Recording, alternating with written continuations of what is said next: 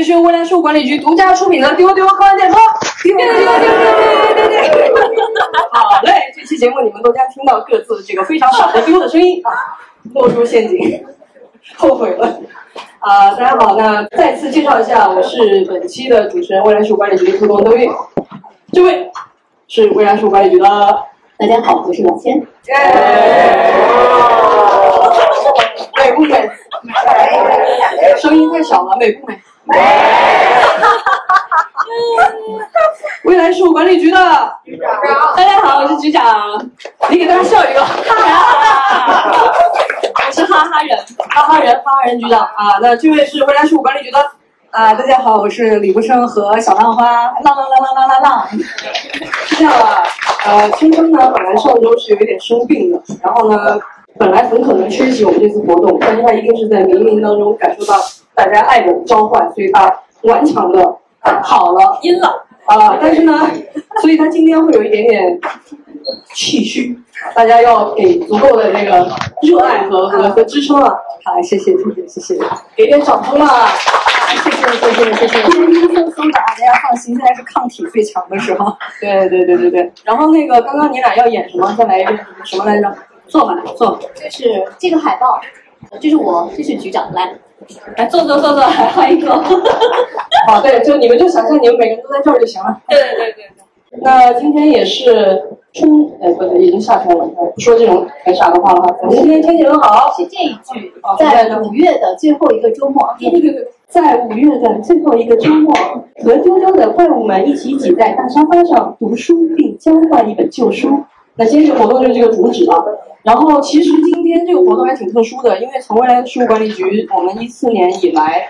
做了非常非常多的线下活动，从这种小的读书会、见面会到我们的亚太科幻大会，呃，但是我们第一次做这种怎么说呢？就是是以我们的身份邀请我们的朋友们来跟我们聊天，因为以前我们都是有主题的论坛，不会请很多的嘉宾，但这一次我们都是我们自己啊。今天在下来之前，局长还一直跟我说 “be yourself”，就不要不要有那种压力。我说对，那也不能。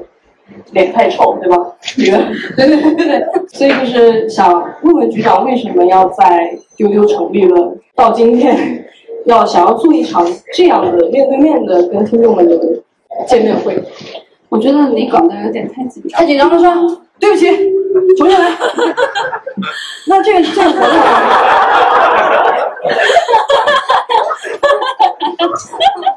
这个活动。这个活动您您您是怎么想的呢？为什么要做这见面会啊？说实在的，这个活动其实是老千发起的。哦，问错人了，找他。老千，来躺下。这活动怎么想的呀？五月左到了最后一个周末嘛。对。呃，其实是丢丢今年三岁了，马上。嗯嗯，是吧？大家丢零都多多少了？丢丢今年三岁了，然后想着说总得见见面了吧，嗯嗯嗯，那就见见面吧，嗯，就这么简单。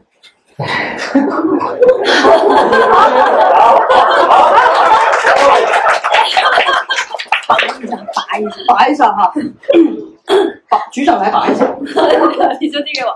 呃，是这样，因为我们其实丢丢发起的时候，我们想做的就是 friends 的这种感觉嘛，就是要有一个大沙发。然后要有一个经常去的那个咖啡馆，然后要坐在这里无所事事，所以呢，我们就专门选了这样一个地方，嗯，而且特别开心，他们家有一个特别好的大沙发，对，然后还有几个这种零散的沙发，就特别特别像。然后我们专门去画了一张这样的海报，就是一群人都要挤在这里，就是你们可以看见，在这个海报上，大家不管有多少人，但中间一定留了一个位置，就是很希望大家能有跟我们坐在一起的这种感觉，对，就是。呃，而且呢，这一次呢也比较隆重，船船长的另外一只眼睛也回来了。对，不知道你们有没有注意过，就是非常隆重。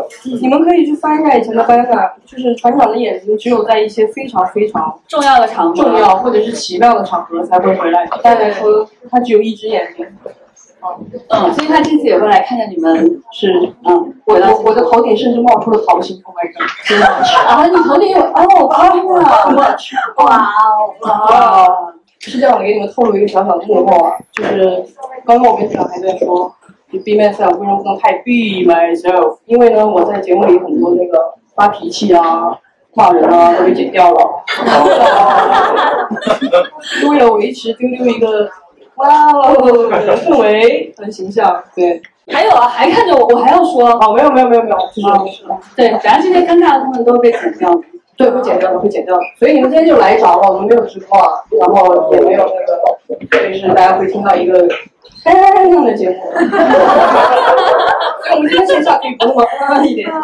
啊，来。来，秋秋啊，已经瘫倒了，是有点虚弱，是有点虚弱了。那你用你虚弱的那个语气，慢慢的跟我们讲一讲，就是你觉得在丢丢这些年，我们做了三年了，这些年还有一些沉淀是吗？没有吗？就是是有对对你有什么影响啊、改变啊？感谢丢丢科幻电波，好造作，让我的人生更广阔了，对是吧？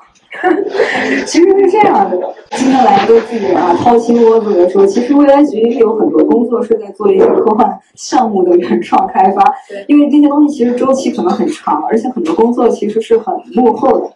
也也许等到那个产品见面的时候，也不一定知道我们具体参与了什么部分。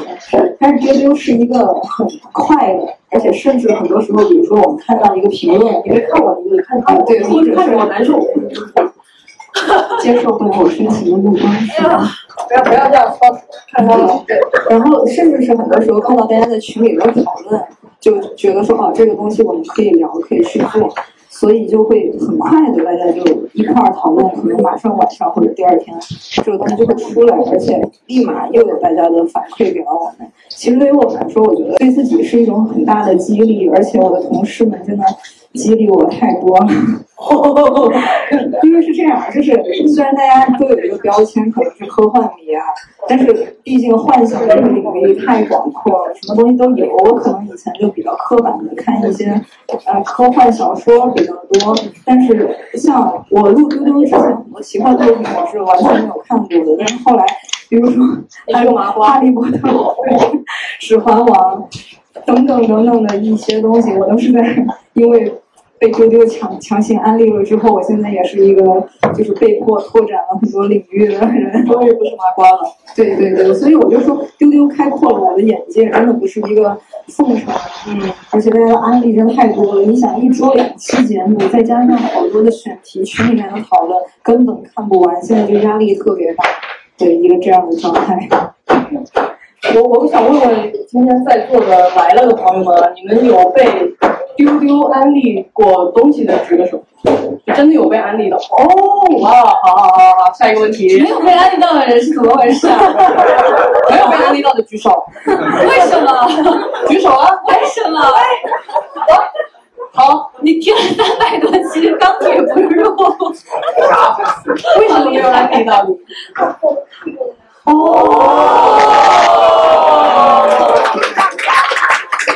厉害厉害厉害！哦，是这样。我觉得有必要之后考虑做几期这种粉丝反向安利节目，这个好，这个好，预约一下你哈。一会儿那个，那呃，下一个问题，被丢丢安利，从而去看《神秘博士》的情况。哎，还是有几个的，是因为不住压力的。我知道了。老千讲讲你的这段血泪史。是这样哈，这个我来未来局上班的时候，大家知道我很喜欢看英国的作品，就说：“哎呀，你有没有看过《神秘博士》？”我说看过。那怎么能没看过呢？那个超英嘛，他那个画那个圈儿。哎，是不是画那个圈有个蓝瓶子？我说没有，我看过的那几部都没有。那 个啊，张老师以前是呃电影频道的主编啊，严肃认真。我说这怎么能看的不是一个吗？就不是那一部，我那个真的有画圈儿。然后奇异博士。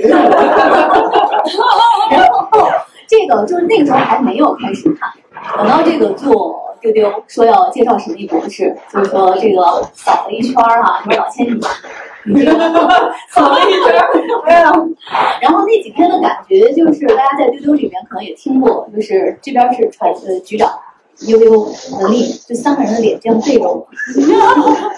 文丽给我列了一个单子，就是说你应该从哪集开始看。我记得给我的第一集是梵高那一集，说那个是我平时比较也比较喜欢看画展，说这些你肯定能接受。好，梵高，然后是空气天使，哎呦，给我在家吓的呀！后来就让我看了那个玛丽雪莱那一集，那一集我晚上十一点半，我在我们工作群里投诉，我说这个不行，这是迫害，这太吓人了。你们看过那一集吗？啊，就是一个大大雨天，雷雨交加的，一会儿这儿有人，一会儿那儿没人的，就结果现在怎么可以总结出来？结果现在我真的是上次神秘号这个神秘博士，错了是吗？好奇怪。所以就说回到哈，呃，就是刚才邓玉说，就是丢丢对我们的改变是什么？就是丢丢这快三年以来，就是可能我们给大家安利了很多作品，但其实我通过丢丢就更了解我的同事了。嗯，呃，如果不是有丢丢这个媒介，我不会知道我的同事们喜欢看这么有意思、这么有趣的东西。过去是你想是没有一个机会正向着咱三个人脸杵你面前让你看的，但是通过通过丢丢这样的交流和分享，我了解了神秘博士，我也知道了他喜欢柿子树。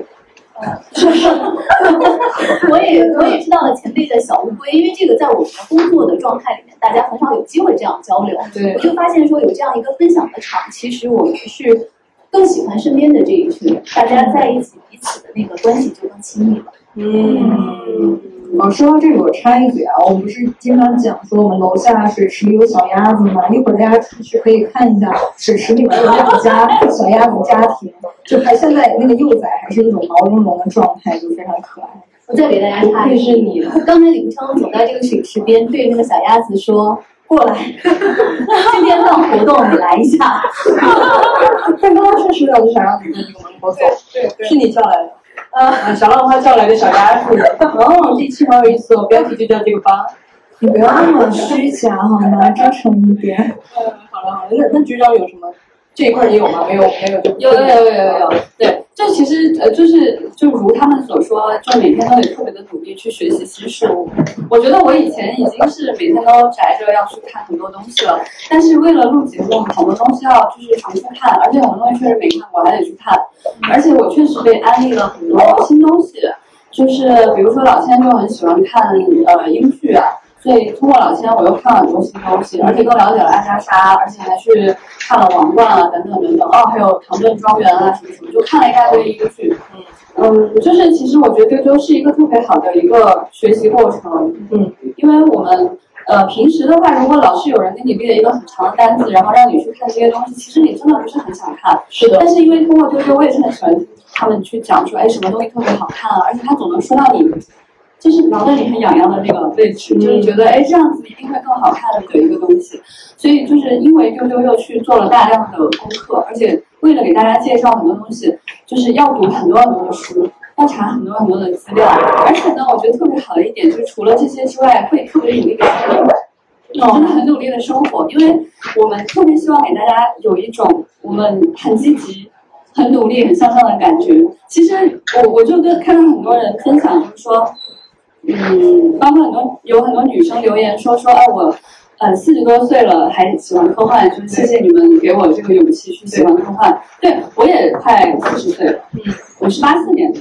啊，然后包括还有很多人讲说，我小时候喜欢这个东西，后来就呃长大了慢慢不喜欢。听到你们又觉得哎可以重新去喜欢。还有很多人说，就是疫情的时候，觉得呃心情很不好，听了丢丢就能笑得出来。然后还会有很多人问说，哎你们为什么那么开心？为什么笑得出来？我就一直跟老千说，我们是一个坚强乐观的播客，是是是，真的很坚强。因为其实说实话，就是一定是你生活中有很多不开心的时候。我们并不是大家看到我们都是真实的人类，就是是你你是说他们会期待来临吗？最好最好是长那样吧。对，呃，所以就是一定会在生活中遇到很多很多困难，而且大家也知道，就是疫情的期间嘛，就是有很多的工作都一定会遇到困难，不可能不可能没有遇到困难，你们遇到的困难我们都会遇到，甚至会遇到更大的困难，包括说像疫情期间的饮食啊。呃，出版啊，就是我们在做的所有的事情，包括我们的广告客户啊什么的这些，大家都都有各自的困难，也给我们造成了更多更多的困难。对对，其实也都会有就是被关在家里心情非常差的时间，但是我也想到说，呃，我们要去多多给大家一个更快乐的结果。是的没有人有义务去听我们不开心的时刻，是的我们就应该像 Friends 那样，十年如一日给大家哈得出来，这个才是真的有本事，而且一定要就是努力做到这一点。然后我也很喜欢像小浪花呀，就是那个郭姐啊，就很喜欢分享那种生活中很小的事物。嗯，我觉得那个东西也给我很多的。呃激励，然后我也要去在生活中找到更多很小的事物。我最近就很认真的在看郭姐说的那个，就是在北京，呃，只有坐公交车才能够看见的那个那个花墙。嗯，我以前也觉得它很漂亮，但是从来没有想过可以拍迪奥大片，而且也没有用那种非常怎么说公主的感觉欣赏过这个花的感觉所以。你最近是在用公主的心态坐车是吧？公主的心情坐着 公交车，然后欣赏那个花墙，哇，就会觉得啊，心情真的变得特别的美好。嗯所以其实也不是说我们在丢丢，好像就我们是一定要发光发热怎样的，就不完全是这样。其实我觉得我收获很多能量，嗯，然后我听同事在笑，我也很开心。对然后我看见大家的留言说啊，我听到你这个很开心。我看到你们说这句话，我是真的很开心。这是我们在最艰难的时刻也要决定把这件事情做好的原因。嗯，掌声！是是真的，是真的。大家可以再放松一点，relax。大家放松一点啊了。其实其实我知道你们都很社恐，我从你们的脸上都看出来。是的，但是我们也很社恐，你知道吗？大家都是克服了很多困难来见彼此的。对对对。谁害怕谁还不好说。除了他，他是社交恐怖分子。但是这个社恐他今天病了，好一点，没有那么吓人。对，呃，其实局长说的我也特别有感触，因为我为什么特别想问他们这个问题？因为我觉得在这过去的三年来，我觉得是为什么我们想做这个线下活动，也有很重要的一个原因，是为了感谢大家。因为这三年，我觉得是大家彼此扶持走过来的，就是我们我们主播之间虽然每天都在互相鼓励，我们是同事，我们有很多工作，但是。真正让我们能够把这个越做越好，而且可以越笑越开心的，真的是每一期你们的留言。所以刚才恩豆仔他给我送了礼物，送了我两两盒白茶。对，我我当场就送我的摩卡。对我我我我我不能哭啊，因为我现在啊，这节目还是做完。就是真的非常非常的感动，就是我觉得虽然跟所有的听众我们都是从未谋面的，即使今天我们见了面，发现在口罩旁边没有彼此的好好认识，但是我觉得头顶又没有 ID 对吧？谁知道是谁？对，好好宅，好冷哦。对，对，但是我觉得就是因为我们有这样的连接，通过这个电波，我们就好像形成了不一样的，我们之间有了不一样的东西，我们之间有了那个奇特的电波，所以我们可以成为。嗯，虽然都不认识，但我觉得我们是可以坐在一张沙发上聊天的好朋友，所以我们很希望说，其实是想郑重的感谢一下大家。但是呢，你也看出来了，丢丢科幻电波是一个有选题包袱的电波，我们不能做一个纯见面会，就会觉得有点浪费，所以我们就说，那不然来安利一下书行，能感觉到这个感觉吗？啊，对，所以我觉得不然我们就。直接进入今天的这个荐书分享的环节，因为常听丢丢的朋友们也应该都知道，读书是我们主播每个人都特别喜欢的一件事情，而且我们真的能在这样的环境里，通过其实读书也是我们非常好的一个获得能量，去对抗很多的外界的东西的一个方式吧。对，所以今天也是希望。呃，跟大家推荐一些好书。然后为什么会有这个交换旧书的环节？可能大家我不知道在推送里有没有看到，这个环节其实是我们未来事务管理局内部每年在那个圣诞节的时候会做的一件事情，就是每年圣诞节局长会给未来局买一座玩具山，这是玩具山，在办公室里堆成山，然后大家可以用号码去领玩具。每每年我们都大丰收啊，以至于我家现在都堆不下，很困扰，但是很幸福。给我们。好，可以送给他，好好送给。而且而且，其实是通过丢丢才知道大家喜欢什么 IP 的，这样才知道应该买什么玩具。哦，对对对对对，一年更比一年好啊！谢谢啊，你也可以送给他们。好，这样吧，今年圣诞节我领到的玩具，我就拿出来抽奖送给大家，好吧？行，好好好，好好好，咱们在热烈的，好，社恐又不害怕，特别让你们起来发言。OK，对，然后我们在拿完玩具以后，每次我们自己就会带一本自己的旧书，然后随机抽取号码牌，然后给给大家介绍说为什么我今天想要交换这本书，然后大家会随机的收到书。每年我收到的书，反正我都真的非常开心，而且在这个环节，我们也会被安利到很多书，对就真的会觉得非常非常有价值。所以今天我们就直接来跟大家先荐书，然后我们主播推荐完了之后。因为大家报名的时候有填那个荐书嘛，如果有想起来分享的朋友，也可以起来分享。如果你不那么社恐的话，或者你稍微有点社恐，那你克服一下，尽量克服一下，跟大家分享一下呃有什么书，但我们不会强制啊，不要害怕，不会点名的。然后在最后我们会有听我的指挥，听我的口令，我们大家来交换旧书，好不好啊？对。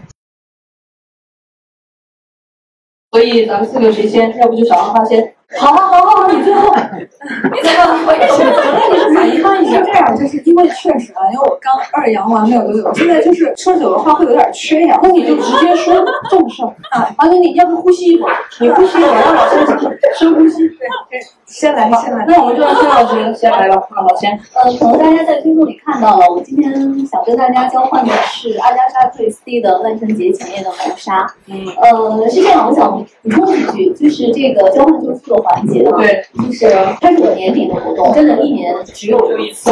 对，我们这次是我们未来局的我们大家最拥护的一个部门，叫节日委员会。希望我们在上半年就可以先给大家过个节，有这样的一个活动。节日委员会的会长在后面笑的嘴都歪了，郭姐。哎呀，给大家介绍一下，郭姐郭姐，掌声！我跟你们说啊，这个结果会很可怕的。他的主理人是局长，未来局第一势力。对，然后呢，最拥护，底下负责的是郭姐。他们结尾会布置任何任务，我们都只能说好好好。对，根本不敢反抗。然后说到这个交换旧书啊，其实我们在分享的时候还会讲到，就是这本旧书它跟你自己的一个关系。对，就你不仅仅是分享这本书，想传递给下一个人，就是你阅读这本书的感受和体验，你也想把这份就是阅读的美好给传递出去。那说到这个万圣节前夜的谋杀，因为大家知道我很喜欢读阿加莎克里斯蒂嘛，我记得在我小的时候，中学的时候算小，小小小小小，那个时候是期末考试结束到放假的时候，我才有机会去看这个书，因为平时是没有办法。对，然后后来来我们同学都看，没。哦，my god！真的，别人家的孩子。后来就是到了我去外面读书，尤其是在读研的时候，写完课程论文是真的。我每次写完课程论文还有两三天不回家，我就会去图书馆借他的书。然后那两天的感觉就是什么都不想，我就扎进这个书里面，就是感觉这两三天我要破解大案子。我今天想把这个书分享出来，其实是很想分享这种非常沉浸的阅读的专注感。我不知道大家就是这种感觉，就是是现在每天还能拥有，还是说也很久没有这种感觉了？就是我们一直在给大家就是分享书，其实是很想分享这种当你沉浸在阅读里面的时候，就是那种自己很 enjoy 的那种专注。我觉得这种专注是尤其我们在工作之后它更稀缺的。是的，而且那种阅读的快乐，就是你不问世事的那种快乐，就是我很希望就是能跟大家分享，就是你现在不管在什么状态下。我还能拥有。然后说到这本书《万圣节前夜的谋杀》，它可能跟就是大家了解的《东方快车谋杀案》《尼罗河上的惨案》比起来不是那么的，但是我很推荐它，是因为我觉得阿加莎·克里斯蒂在这本书里面的那个描写非常细腻，它有很多幻想类的内容。嗯，比如说它这里面会有跟希腊神话相关的，它这里面写到了那个角色很像纳帕索斯。然后这里面有一些角色很像水中女神，像小树妖，这个大家可以读的时候去找一下。我觉得它阅读体验是非常棒的。第三个原因，大家知道我们录过两期的阿加莎·克里斯蒂，对，那个作品都是那个人拍的，肯定是是魔法动物。然后呢，他现在就要改编这本书了，是在今年万圣节之后会上映，叫《威尼斯鬼魅》。嗯。嗯。嗯。嗯。呃，对，是他要改编的第三部，而且是他主演。我记得在第二部的时候，大家就说众筹让他不要再拍了，这个时候没有成功。就是有时候要用那种非常反以腔的感觉说，哦天哪，哦，怎么是这样？对，大家家哦，我是尼斯布拉克先生，韩书剧演绎的莎士比亚版。哦，为什么？是我破的案子，你不喜欢吗？我喜欢这个案子，我不喜欢你。天哪！哦，不演了。对，所以就是想在这本这个电影上映之前，如果大家没有读过这本书的话，可以先读一下。然后也许啊，这次会拍的跟电影中一样，也许会不一样，我们拭目以待。但是我们先把书读了。直说了吧，别让那位会魔法的我毁了这本经历，先把它读了。好，我的分享。好的，好的，好的，谢谢各位。待会老师也会那个，就是跟大家一起有那个放书的环节。对对对，我们每个人都有一个号码，对，我们我们会随机的，所以今天你不知道会。哎呦，哎呦，来来来，这边来，这边来，我想，我想喝我这个咖啡好了，特别想要。我是二号，好了是吧？可以给我吗？给我们局长，给我们局长上下哈。谢谢谢谢。来，大家递一下，大家递一下，谢谢，谢谢你们，话很久了，谢谢谢谢。谢谢，太感人了，朋友们，这就是丢丢科幻电波，就是这样。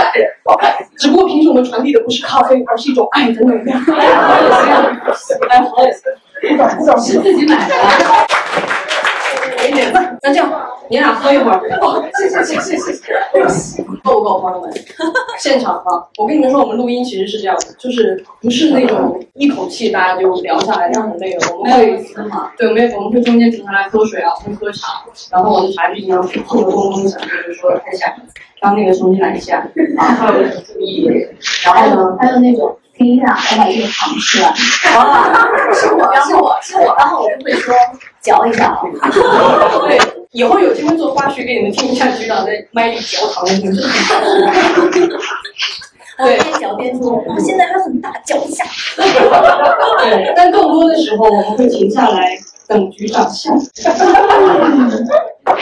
就是这样子的。就是很久了，笑很久了。对，笑了笑，对，笑了，是局长有好几次就是笑到不知道怎么，就是完全停不下来，眼泪流出来，泪流下来。就连录这期，你不是要笑，眼泪流出来，我不知道怎么办。然后很多人就是他们还想，小老板有时候这种时候还想会凑个热闹，想逗到我们一起说话，别又别人说话。啊，对，是这样的，一般哈哈人在发挥技能的时候，这个无论你说什么，他就会继续就是发表。其实你也是啊，你也是你也是啊，只是你没有在节目里表现出来。嗯，删掉了而已。回头给大家听一下这些乱糟糟的东西。乱七八糟吗？对，乱七八糟。好，那那你还好了吗？是局长先来，我可以。那那你那局长先来吧。嗯，我其实准备了两本书，这两本书就是都可以，呃，就是公告里面写的是要送这本书，但我其实是把它划掉了的。之前是想送这本书《科幻文学论纲》，对，然后这本书很浅显易懂，对，是吴岩老师呃做的。让让让我您您让我让我说嘛，让我说嘛。就是呃，为什么想送这两本书呢？因为我觉得它是我疫情之后重拾阅读快乐的那种感觉。就疫情期间的时候，总是觉得哈哈的，然后读什么东西呢，总是觉得脑子也不太集中，而且就一直有脑。我到现在就觉得还有脑雾，就竟然说一个人的名字想不起来这种。嗯嗯嗯，对。但是我觉得这两本书会让我重新找到了阅读的乐趣。首先推荐这一本哈，大家不要觉得它特别的严肃，啊，它实际还是有一点点严肃。科学《科幻文学论纲》，吴岩老师写的这本书。这本书他其实写了非常多年，那这里面的主要观点我以前在其他地方有看过。那这一次呢，就是重新集结成册，是这个重庆大学出版社出的。然后这套书呢是另外一个学者，跟我们同龄的，就是大一点点，他叫李广义。啊，他也在重庆教书，现在就是也做科幻方面的研究。他重新整理出了一套书，啊，这个是其中的一本学术论著。我觉得它真的是论文，但是它非常非常好读。它的主要观点是，吴岩老师认为，就是科幻是边缘人写作的。嗯，这些人是谁呢？他他的总结啊，不是我的总结，是认为是有这个大男孩，有女性，然后还有一些受到挫折的人，还有社会更边缘的人，或者是在整个政治体系里面更边缘的国家的人写的书等等等等。那他的这个总结呢，我不能说完全同意，是尤其是对女性的部分呢，很难完全同意。但是呢，他这里面所收集到的资料是你难以想象的。就是你完全可以把它当资料书来用。就比如说里面有些信息是我就是看这么多年科幻，我其实也不太了解的信息。哎，结果我理解没记住，就是一个日本人，他是第一个日本，他是第一个写科幻的，他是日本第一个写科幻的人。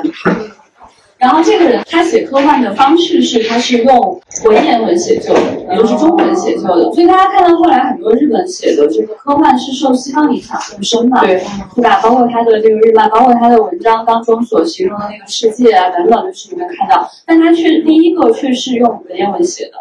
那他这里面也讲了很多的变迁，包括他如何看待窦修拉是为什么要去写这个《黑暗的左手》，他是认为说窦修拉在用这种科幻的方式在反抗现在的这个呃社会体系。嗯，此外呢，就是在里面呢也梳理了一些就是中国的科幻作家，当然是以他的眼光来梳理的，包括刘慈欣啊、韩松啊等等等等。所以大家如果是非常想要收一本科幻资料的话，我会非常非常推荐这本书。嗯而且我认为你的阅读体验会很愉快，是这种愉快的感觉，我觉得是就是学术的愉快。你可能不一定会在结尾的时候同意他说的每一句话，但是他给你带来的思考是很有冲击力的。我觉得这个就是好的学术文章，是的，好的艺术就应该也是这个样子的。对，所以非常推荐大家这本书，等一下我会送出去。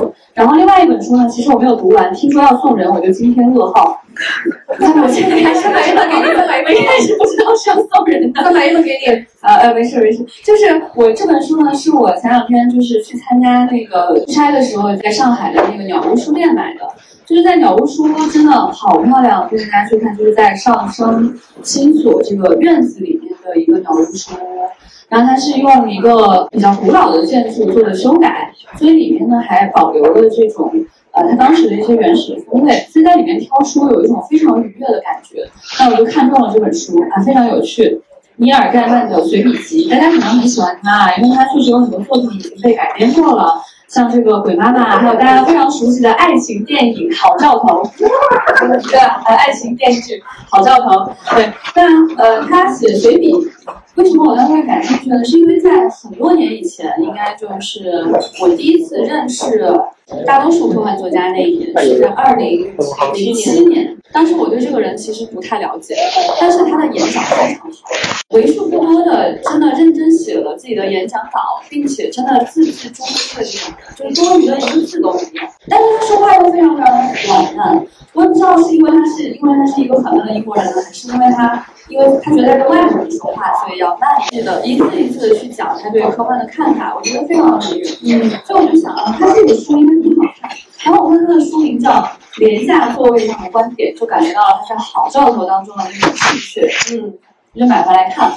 我我看的仅有的几篇啊，其中一些是关于图书的，他讲他小时候非常喜欢看书，如何去图书馆里面找书是多么的快乐。还讲他就是《神秘博士》，因为他英国人嘛，他就讲他小时候看《神秘博士》，他就说《神秘博士》带给他的那种惊奇，甚至惊吓。甚至是这种想象力的这种边界，就对他来说非常非常有趣。他说他到现在坐电梯，打开电梯的一瞬间，他都仍然认为会去另外一个世界。哦，而且他就讲啊，他说我告诉你们啊，《神秘博士》呢是一个关于时间旅行的一个作品，在这个作品当中呢，就是这个博士他会开着这个蓝色的盒子呢，他就是可以去时空的任何一个地方。但是八岁的我完全明白。哦，就非常可爱，所以他很想说，哎，这种深奥的道理，实际上就是这样告诉给自己的。对，后面还有一些非常深情的部分啊，我就不念给大家，念了真的想哭。呃，大家都知道，就是《好兆头》是他跟另外一位科幻作家合写的嘛，所以呢，我就想念一下，没有那么想念了，因为因为那个比较忧伤。对，因为我其实就是翻到最后去看这个，因为它其中有两篇。对，找不着了。我想，我想说一下目录吧。又到翻书时间了。之前你们在节目里提到的翻书时间，但剪掉了，但现场剪不掉，你们等一会儿吧。对他就是呃，在最后这一篇第十章的最后一篇，就是讲操作的键盘特里普拉切克。这个是在普拉切克去世之前就写好的，呃，但是当时普拉切克的状态已经不好了。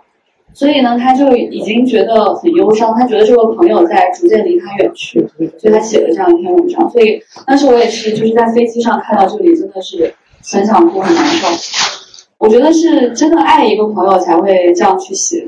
他就说，别人都会认为普拉切克是一个优雅的绅士，他完全不是这样一个人。让我来告诉你他是一个什么样的人。嗯，我觉得非常非常的深情。所以我觉得，就是英国人真的是很会写英文的。你们的中文也很不错。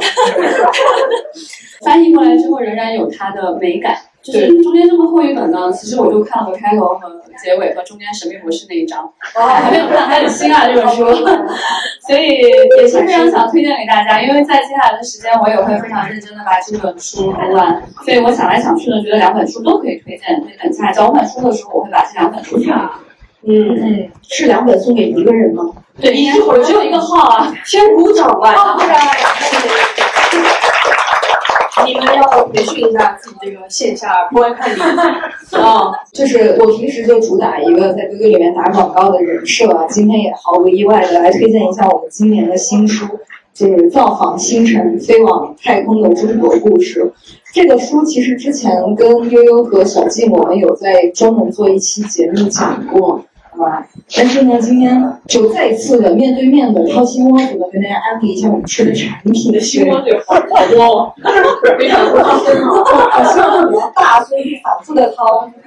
下回让露露给他画一个，对，有很多东西被掏出来。对，其实这个书就是还是讲一下这个缘起，就是当时二一年的时候，天河核心舱就是中国空间站天河核心舱发射了之后，然后下一个月就是那个中科院的科普开放日，我们就跟那个空间空间应用工程与技术中心，对对，我们一起做了一个科幻作家走进中国空间站的这么一个活动项目。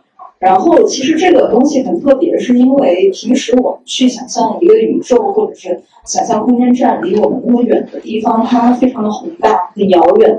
但是在这个中心里面，你是可以看到地面的那个镜像实验室，对，也就是一比一，跟空间站是一样的。包括一些就是什么微重力下的 3D 打印，对，然后包括比如说一些什么月壤陶瓷这样的技术，是你就可以触摸到的。包括你可以面对面的，我的我的那个触摸是一个形容词，它离你那么近，对。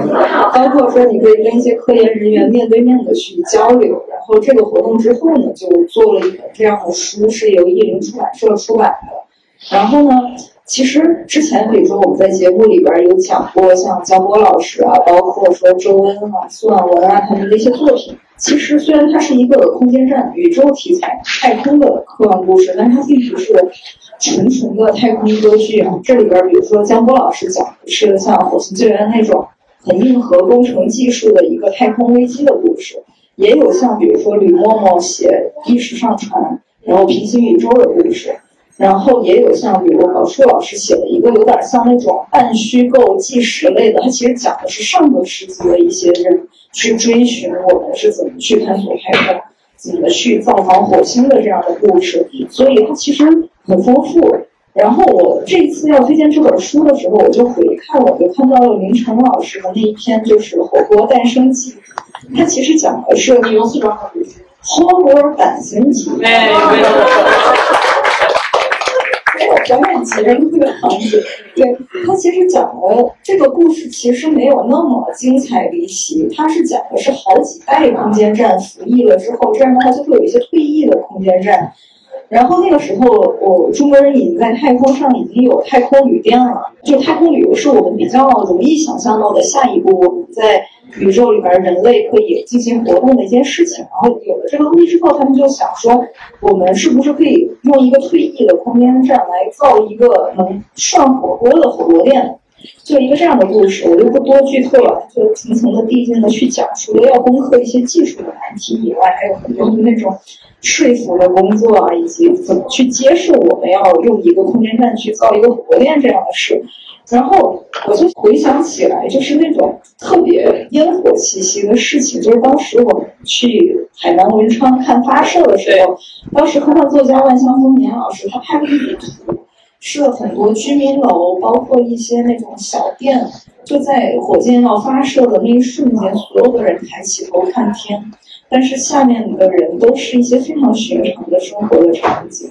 我觉得这样的故事会把我们很多生活和遥远的宇宙给融合在一起。我觉得这是一件非常浪漫的事情。对，其实包括我们从未来局成立的第一年到今年八年了，我们每一年春节都会做那个科幻春晚，已经第八届了。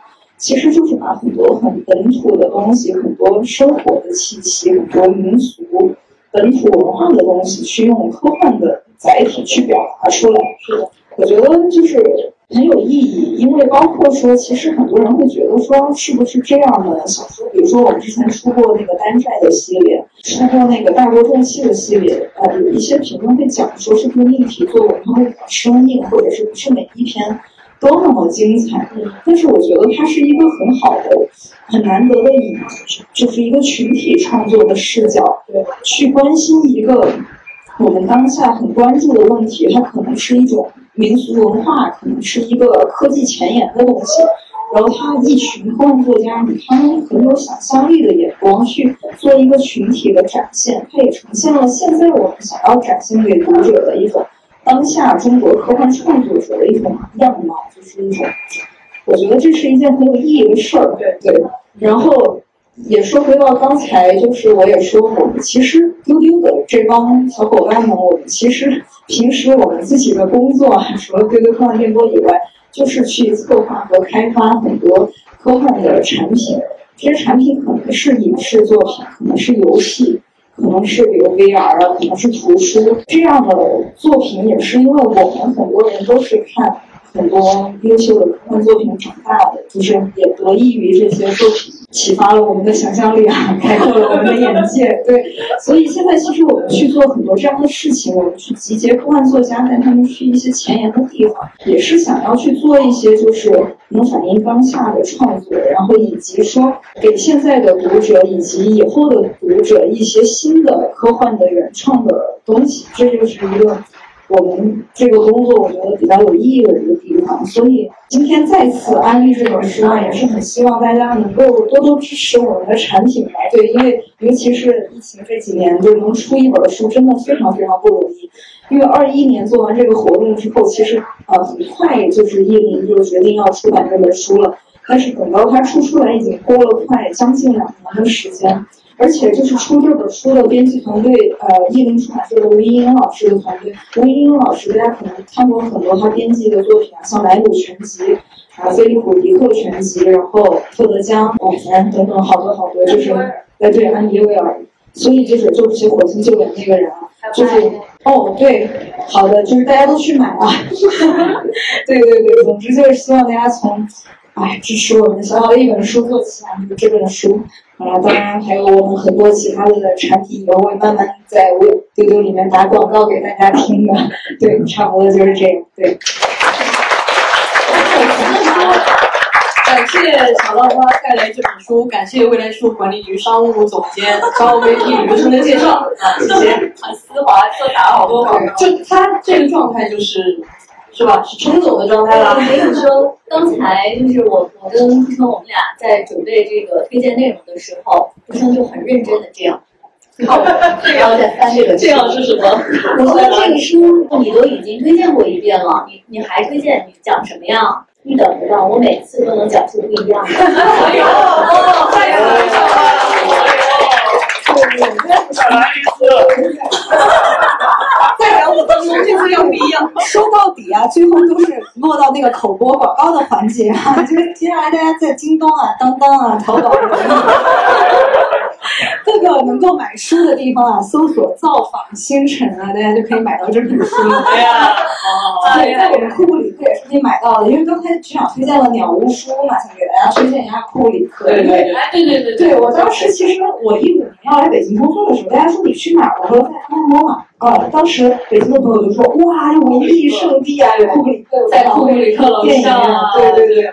库布里克真的是一个我觉得就是很有深度，然后又很亲切的地方，而且我觉得哈，他们家的咖啡比很多独立咖啡店都好喝，所以大家所以你们一会儿一定要真的很好这很尝一尝，对对对这个对，我点的这个手冲红布拉斯真的很好喝。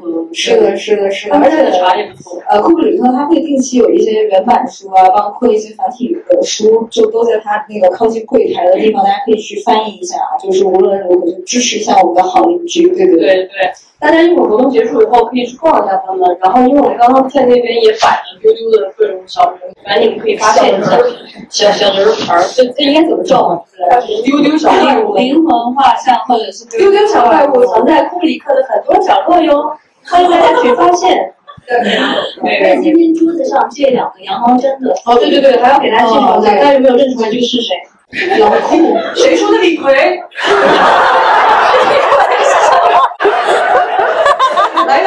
库里克的工作人员把这位同学吓死。我也等不了。这是这位是拍摄《二零零一太空漫游》的库里克导演，这是他穿着《二零零一太空漫游》开工服的一个羊毛毡。发际线后移之后。他翻白眼。其实我跟你们说，删掉 丢丢里面的就是前面骂人的都基本上在骂我。瞎说！哦，我有好多证据哦。你乱不能乱讲。不能乱讲，我有肯定没删减的，拿什么？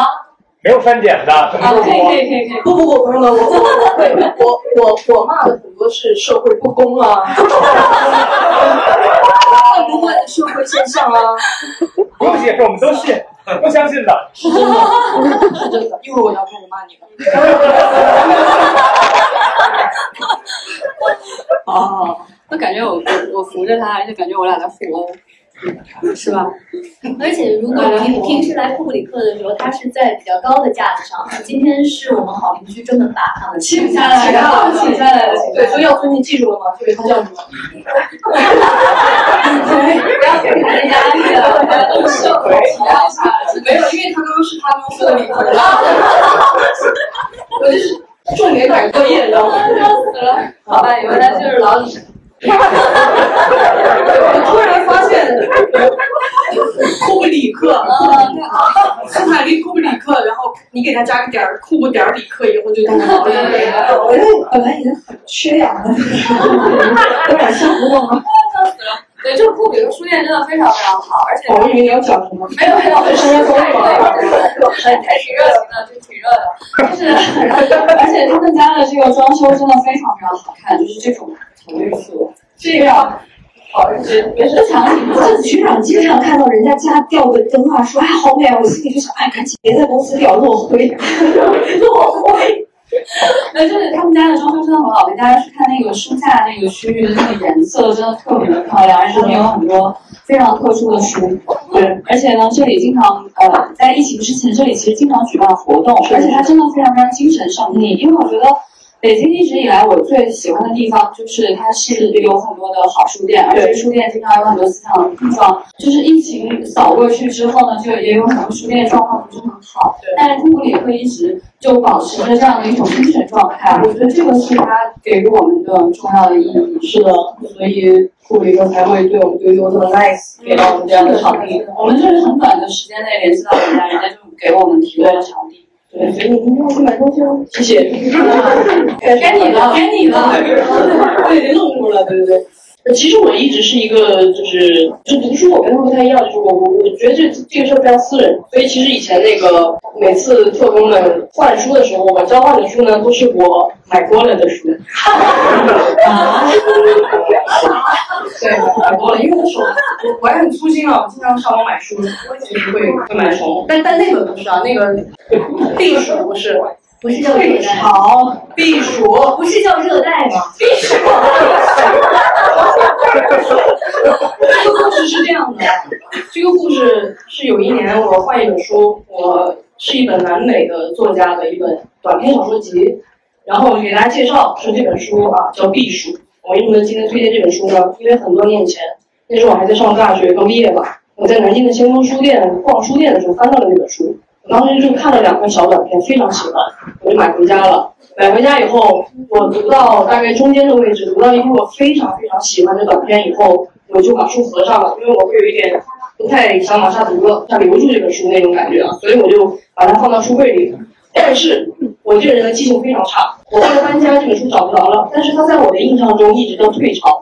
我就一直在网上搜退潮，没有这本书，然后我就加很多关键词，南美，我也没记住那个作家的名字，南美作家，南美退潮，巴拉巴拉巴拉，对我就每天都在南美退潮，南美什么什么作家什么巴拉巴拉，我就想找到这本书，完全没有，很困惑，我就觉得怎么会毫无关键词。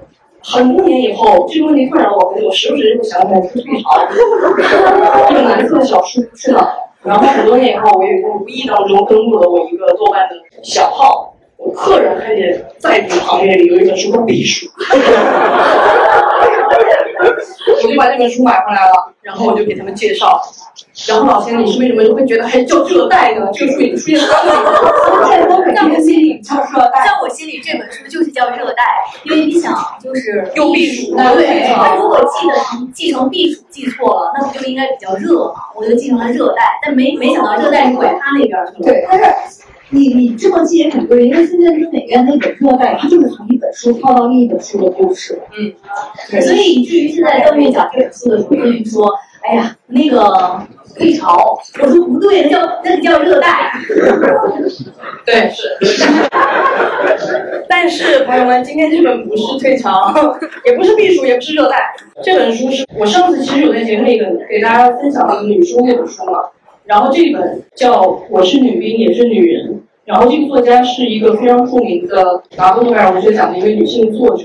但这本书呢，我就是总是造次，我很难用我的语言推荐它，因为我觉得苍白，我没法表述这本书，我就索性给你们读一下这个原作者是怎么写的。这本书其实是他采访了很多位前苏联的女兵，在我们的印象当中，女性在战场上是护士，是一个伤员在绝望的时候看到了一个母亲生下了孩子，是他。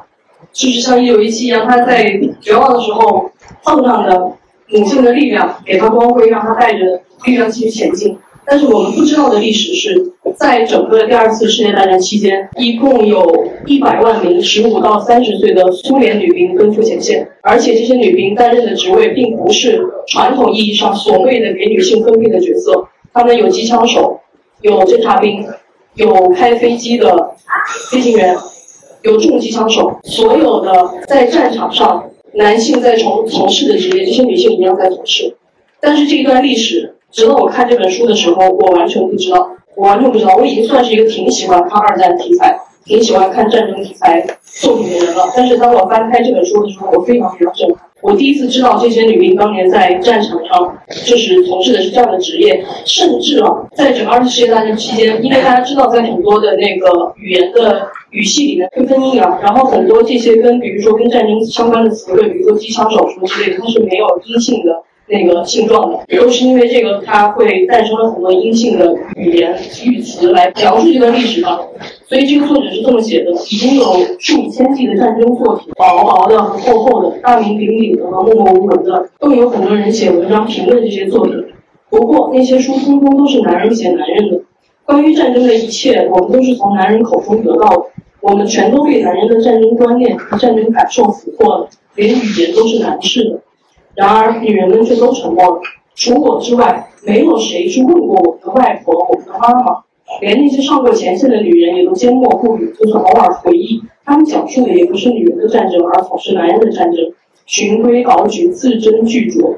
只有在自己家里，或者在前线闺蜜的小圈子里，涕泪横流之后，他们才开始讲述自己的战争。那些我完全陌生的经历，不仅是我，对所有人都是陌生的。在采访中，我不止一次成为见证者，是那些闻所未闻的全新故事的唯一倾听者。这是一本口述史的访谈。他访谈了很多战线上退下来的女兵，这个里面有很多东西，我我觉得以我的能力，我没办法用单一的价值观或者语词去总结它。他们对那一场战争，对那些信仰，他们有自己不同的看法。对于那一段他们献出了生命，献出了最好的年华，他们有不一样的回忆和想法。但是真的很动人。非常非常动人。当他们描述起战争，是一个我从来没有见过的战争，我从来没有见过。这里面有很多属于女性的那种细腻，她们在战争当中会关注的那些事情，包括甚至这个里面有女孩子聚在一起，她们一直谈着死亡这个词，直到他们看见一个十七岁的少女被炸死在前线，他们再也没有办法去说那个词啊，然后他们会担心自己被炮弹炸毁的身体进入天堂以后不再美丽等等的，就是。所以我推荐这本书，也是因为它是我很认真的在思考一个问题的一个，算是一个开端吧。就是可能大家现在稍微看到很多这样的讨论，就是关于这个历史，其实当你从女性的视角去切切入的时候，你会发现很多以前从未看见过的真相，或者说一种隐藏在水面之下的事实。就是我我当时想这个问题想到什么程度，我突然想起来文艺复兴的时候的一句话，就是就是关于人的再发现。其实其实在文艺复兴的时候，我们度过了中世纪，我们觉得神才是那个核心，然后我们通过人的再发现，建立了新的文化上面新的一种方式或者说秩序。我就在想，有没有可能我们会再经历一个女性的再发现，就是真正的从人类的最远古的时期开始去寻找那些被隐藏的、被忽略的，甚至被掩埋的、再也找不回来的女性的声音。也许这一些东西可以组成一个全新的，跟我们现在当下所认知的世界完全不同的另一段历史、另一段价值观。其实我一直会基于这样的想法，我会去畅想说未来。如果我们可以做到这样的再发现，我们的未来会会不一样，会有新的价值吗？就是，所以这个是我很触动的一本书。这本书我也我也没有读完，因为觉得挺好毛病，就是有的书的能量太强了，我 hold 不住的时候会我放一下。所以这本书，因为我今天看电子版，所以我买的实体版送给送给不知道今天会送给谁啊？就是我也希望很多用户都比我快，然后我们可以共同在这条路上再再搀扶一下。对，所以这个是我我的书。呃，今天还有丢丢的几位主播也带来了他们分享的书嘛，现在就来一个转换，乾坤大挪移。好，来，请我们的小静、思敏还有船长，你们俩邀请他后面，你们邀请了。好，来，请。对，船长，来，请你来来来，我们。这是几人啊？哎，要不要挤吧？局长不是老想，你不是想这样吗？哎，还可以这样，还可以这样。本来按流程应该是他们先下去的，但是我们就挤，思敏来上来上上来。老易，老易，你就加上来上来，咋还背着包呀？吃太多了。我有的时候想学老易，他说话真的太太有意思了。你们知道吗？就是我看每次看见很多朋友在 QQ 的那个评论区留言，觉得老易觉得说话那么的温柔，都是假象，对？都是假象。老易是未来事务管理局最最毒的人，最刻薄的人，最刻薄。嗯，以前被老易夸一句，我都会吓到。但是他现在真的温和了，你知道他为什么温和了吗？因为他到了未来局以后，他慢慢跟我们相处，觉得，哎，我觉得你们都是傻子。这是原话，是原话。然后他就是这样骂人的，笑笑笑着，nice。你是中吗？啊，那那男律师先给我们介绍吧。让我看到啊，然后看到，对对对对，就是老易的风格。大家听早期的节目应该会听到了，老易会进录音室的时候抱着一台电脑进去。啊，老易这个很，其实在学术上是非常有建树的啊。他是写着刘慈欣的研究论文毕业的这样一个专业的从事文学研究的学术担当，所以他要看笔记，我就让他看啊。是我要这个包含这本书啊。其实因为之前我们想做一个关于法律和跨学科这个对谈的一个人文节目嘛，然后我就找了很多资料，看到底跨学科领域是不是真的有人在研究科幻。嗯，然后我就去先问了我们律师，他们说。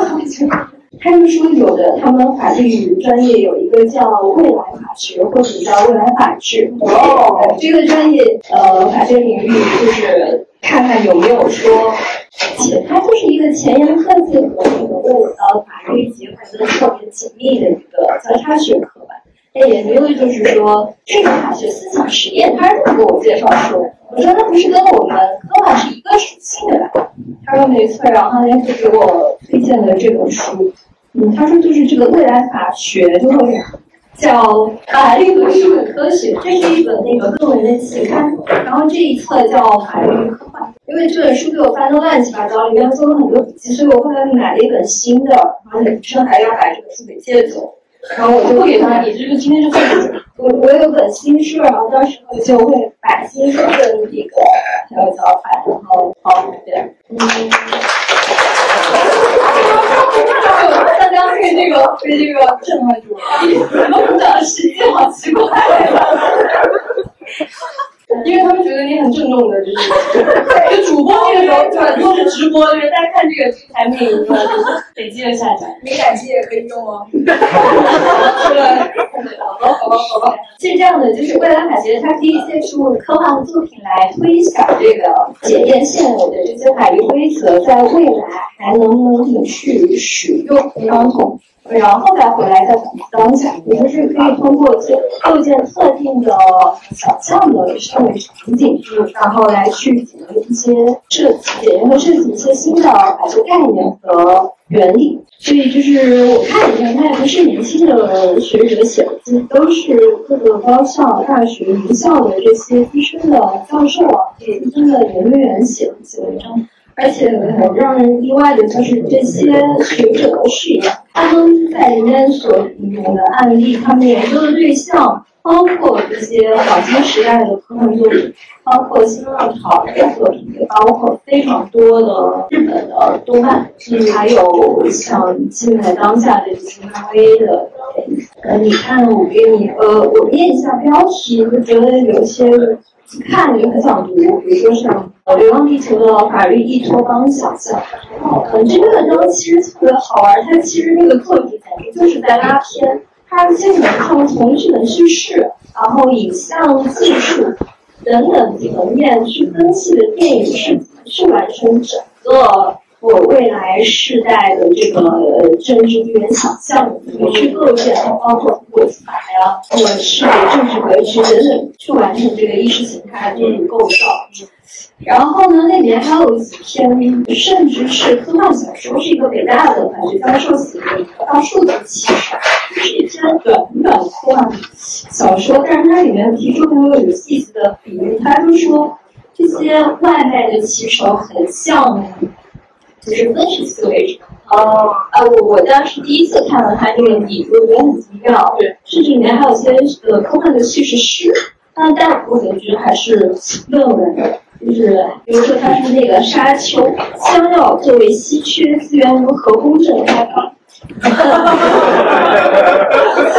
以前我们都把那个香料当做一个石油的比喻，对，然后我们就会觉得沙丘也是一本政治地缘小说。但是这个学者就认为说，他觉得香料就更像一个互联网，二十一世纪这个视野下更像一种互联网时代的信息资源，比如说。但是，比如说我们的那个互联网上共享知识，或者是人类基因，然后会去比喻，我觉得具体的文章也可以去看看那种书的。还有是三体中的宇宙社会学经济关系思考，这个好像我觉得写一般，反正也是。感觉他们霍布斯的那条说法，反正嗯。挺人间过时的吧？它里面有篇文章是以漫威宇宙为案例来设计一种虚拟法学的建模，而学者他们经常会聊很多计算机领域的概念，所以他觉得法律作为社会运行规则，它的形式上的规范性和逻辑性和计算机的程序结构高度相似，所以呃，人工社会的计算和仿真实验是可行的，是有一种说法叫代码自法律。代码技法律对，靠这个思路，不仅是一种比喻，也是一种新的生物科学研究方法。所以，反正我是有这本书知道很多，真的是自己之前不知道的一些感觉上的概念，甚至算是叫代际政权，它就提到了高达里面有个叫宇宙未来线，嗯，它有有一条法律，就是说，如果宇宙中出现了新的适应宇宙环境的新人类，我们应该让他们优先的去参与这个。宇宙政府的这参与政府运行，这个就属于比较代际政政，他会考虑到什么样的法律在下一个世代中更有这个前瞻性和正性？嗯，这些都是我之前不知道的一些概念，觉得很有意思。好了，一你那个把书稍微我没事拍个照。拍个照，他给主播拍个带货照，Oh my god！哇，你你这个，Oh my god！好吧，行吗？好了好了，就简单拍照好了，好了好了。我觉得我觉得你是我们拍照还是挺可怕的，对吧？没关系，咱们一会儿打合影，大家一起，谁都不要走。那那个思敏来给我们分享你今天的书。大家晚安，大家好，我是思敏。呃，今天给大家介绍这本书，叫《漫长的余生：一个北魏宫女和她的时代》。呃，你拿的是一模一样的书。哦，让我让我拍张照。你们你们请一下，我拍张照。思敏，好。这是一本历史书，它就是以一个普通宫女，一个普通的女性为呃穿针引线的人物吧，然后讲述了就是北魏时代的近八十年的历史。这本书就是它一个很重要的一个亮点，就是它是以一个它是去通过考证历史资料去还原这样一个具体的一个女性。然后他会想到很多那个时代对于女性，对于那个女性或者对于和她一样的那些女性的一些压迫。比如说，当时有一个很残酷的制度叫子贵母死，意思就是说，如果某个后宫的皇子定为下一个皇位继承人，他的母亲就必须被杀死，因为他的母亲将将来就是那个皇太后嘛，所以他要限制皇太后。他要限制那个来自母家的这个权利，所以他的母亲就必须被杀死。然后这本书里面的这个穿针引线的这个人物呢，她是一个宫女，她服侍的这位妃嫔就刚好产产下了一位皇子，然后刚好这个皇子就被定为继承人了，所以她服侍的那位妃嫔就被杀死了，而她作为服侍过她的宫女。就被驱逐出那个宫廷，然后他就被就是被迫的成为了一名尼姑，所以也就是说，在当时那个时代，就是因为这样一个制度，很多女性改变了她们的人生。这本书呃虽然是历史书，但是它跟其他的一些历史书有个很重要的特点，就是它其实是。在还原一个个具体的人，我特别喜欢它里面有一句话，我给大家读一下。他是这样说的：我们关注遥远时代的普通人，是因为他们是真实历史的一部分，没有他们，历史就是不完整、不真切的。我们还应该看到，对普通人的遮蔽或无视，是传统历史学系统性缺陷的一部分，是古代社会强烈和僵硬的不平等体制决定的。正是因为如此，我们对那些虽为正史所排斥，却凭借物质而幸存至今的北魏宫女史料，一定要格外珍惜。对我特别特别喜欢这句话。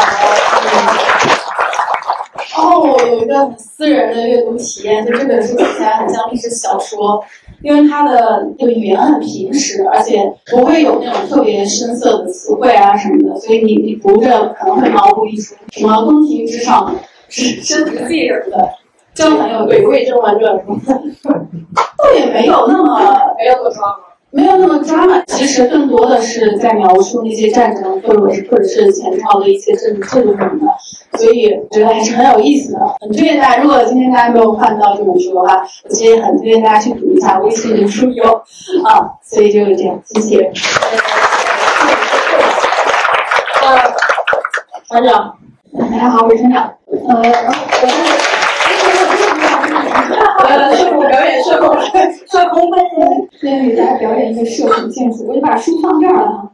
嗯，杰克伦敦的短篇集《银白的寂静》，它一共是九个短篇。其实我选这个书跟库里克、跟现在这个季节，还有跟波兰都有一些关系。跟这个季节的关系是呢，这本书里都是一些。我个人感受是，荒原上围着篝火取暖，就是用来挨过漫漫长夜的一些故事。然后现在咱们这个味特别暖和，就是很有生气。对，呃，充满传奇色彩，然后就是显像版，读起来非常凉快，所以在夏天推荐给大家。那它跟库布里克的关系是，因为我经常有强烈的感觉，就是读杰克伦敦会给我读科幻。读科幻的快感，是为什么呢？因为都是极端环境下的思想实验，就是一些在文明之外的蛮荒之地，在道德呀、规则呀、常识失效的地方去探讨人性的极限。比如说，这里面有一个故事，就叫做《北方的奥德赛》，啊，它就是说，对，一个冰天雪地里面的一个道德批评。如果一个人拒绝你的施救，那你为了活命抛弃他你走了，算不算有道德上的瑕疵呢？啊，还有一篇叫《伊尼安的女人》，生死的接力吧。还有一个故事叫《快生野火》，就是在零下七十五度的环境里面，一个人仅仅是因为他生活的速度慢了一点点。啊，就导致悲剧的发生。所以这九个故事都是他笔下最精彩的那些淘金故事其中的九篇吧，都发生在阿拉斯加和加拿大北部的这些冰原上。我在思考他小说里面的这些科幻味道时候，我一查才发现这大行其实什么呢？就是杰克伦年轻的时候，他因为淘金失败，他就回到美国去以写作为生。啊，他他除了冰原上的这些传奇，他其实还写过不少虚构的短篇。后来这个短片发表在美国最早的那一批幻想，哎，就是那个同名的杂志，后来呢刊登过克拉克的民间童年终结。哇！也就是说，他跟克拉克都在美国科幻世界上发表过小说。对，对，就是他确实被认为是参与了科幻这一类型文学的诞生的。后来我了解到这个事实之后，再去看他的小说。你就可以在杰克伦敦里面读到宇宙，比如说刚才说的生活的故事，它很像我们都喜欢的那个科幻的《今日冷酷的方程式》，就是它描写的冰原就是太空一样的极度冷酷，但是极度的美丽，然后可以用手漂亮精致和简短的语言去描写自然客观和冷漠，但是人呢，也就像一个暗淡的小点点一样，就是在漫长的一场又一场奥德赛里面艰难的跋涉，也许。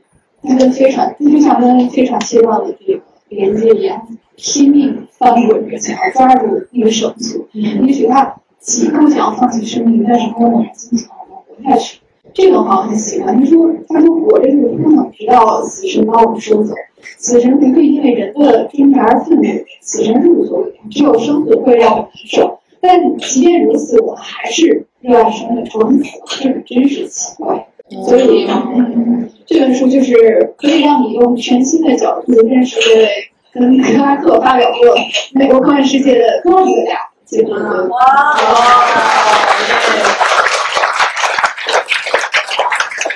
我坐在台上看你们，感觉真的不一样哎，是吗？